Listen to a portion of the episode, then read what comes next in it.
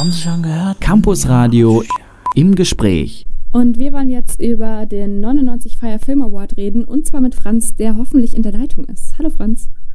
Hallo Eva. Oh, sehr gut. Hey. Cool, cool, es hat gleich geklappt. Ähm, du warst jetzt diese Woche bei den 99 Fire Film Awards. Was, was hast du da so gemacht? Hast du einfach nur am roten Teppich rumgelungert oder hast du auch ein bisschen produktiv was hier fürs Campusradio gemacht? Also die erste Amtshandlung war auf dem roten Teppich rumzulungern Gut. und zu gucken, wer da so vorbeiläuft. Und dann habe ich geschaut, dass ich ein paar Leute treffe, die vielleicht was Interessantes zu erzählen haben. Und die zweite Sache war, dass wir oben in der Veranstaltung geschaut haben, dass äh, ich ein paar der Filmemacher, die es geschafft haben, und die 99 der Filmemacher, die es äh, in die Veranstaltung geschafft haben, zu kommen, zu fragen, was sie denn so für Tipps haben für andere Filmemacher und was man eigentlich genau tun muss, damit man vielleicht auch als Thüringer Filmemacher nächstes Jahr dabei sein kann. Was war da so, was war da so der Haupttipp? Also gab es irgendwelche guten Sachen?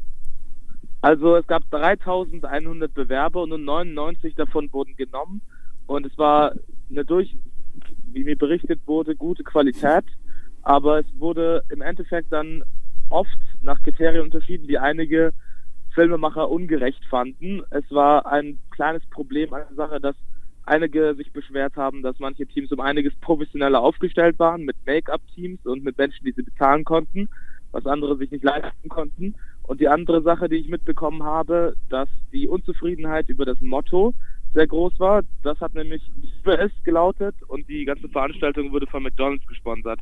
Das heißt, die Vermutung für die Leute, die nicht gewonnen haben an dem Abend, lag nahe, dass man vielleicht nicht gut genug über McDonalds im Film berichtet hat. War es dann auch so, dass in den äh, Finalfilmen oder dass in den, bei den Gewinnern, bei den Gewinnerfilmen, dass da wirklich so McDonalds voll präsent war oder wie war das genau?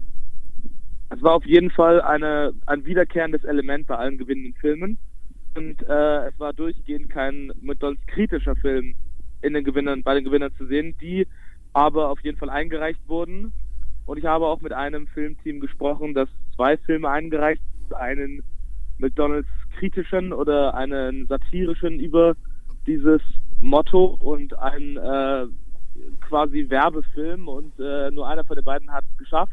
Ich glaube, ich muss nicht sagen, welcher. Okay. Und hattest du, hattest du dann trotzdem irgendwie so ein äh, Highlight an dem Abend? Also hat dir irgendein Film besonders gut gefallen oder ist dir irgendwas im Kopf geblieben? Also ähm, generell dafür, dass es eine ähm, ja eine so beworbene äh, Veranstaltung war, war es sehr entspannt. Es gab am Ende McFlurries und Hamburger für alle und äh, die Bar war auch offen. Dementsprechend war es eine durchgehend tolle Erfahrung.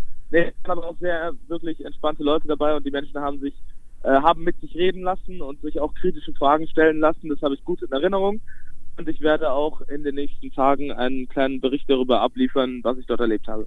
Okay, cool. Da freuen wir uns auf jeden Fall schon mal drauf. Und dann äh, ja, wünschen wir dir noch einen guten Heimweg aus Berlin und hoffentlich kommst du wieder in Jena an und stehst dann hier wieder bereit fürs Campus Radio. Hm.